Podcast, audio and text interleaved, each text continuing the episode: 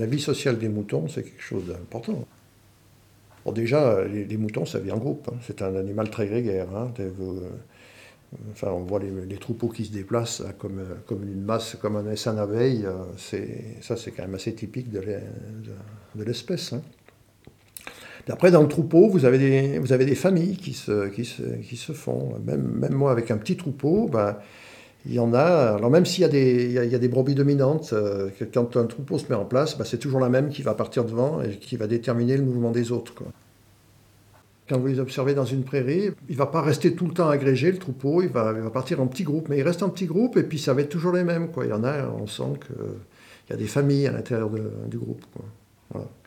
Il y a, il y a l'agrégation euh, en conditions euh, hostiles de l'ensemble du troupeau, mais autrement, quand ils sont tranquilles, ben, il y en a qui, préfèrent être. euh, elles ont leurs co- des copains copines ensemble et puis euh, vont pas, vont pas trop se mélanger avec d'autres. Et c'est toujours les mêmes quoi. Après il y a des affrontements, il y a des, joutes entre les, brebis. Hein. Euh, pour conquérir une position hiérarchique dans le troupeau, on les voit qui se tapent, hein, qui se cognent la tête comme ça. euh, elles font des joutes. Et puis c'est pas gratuit, quoi. hein.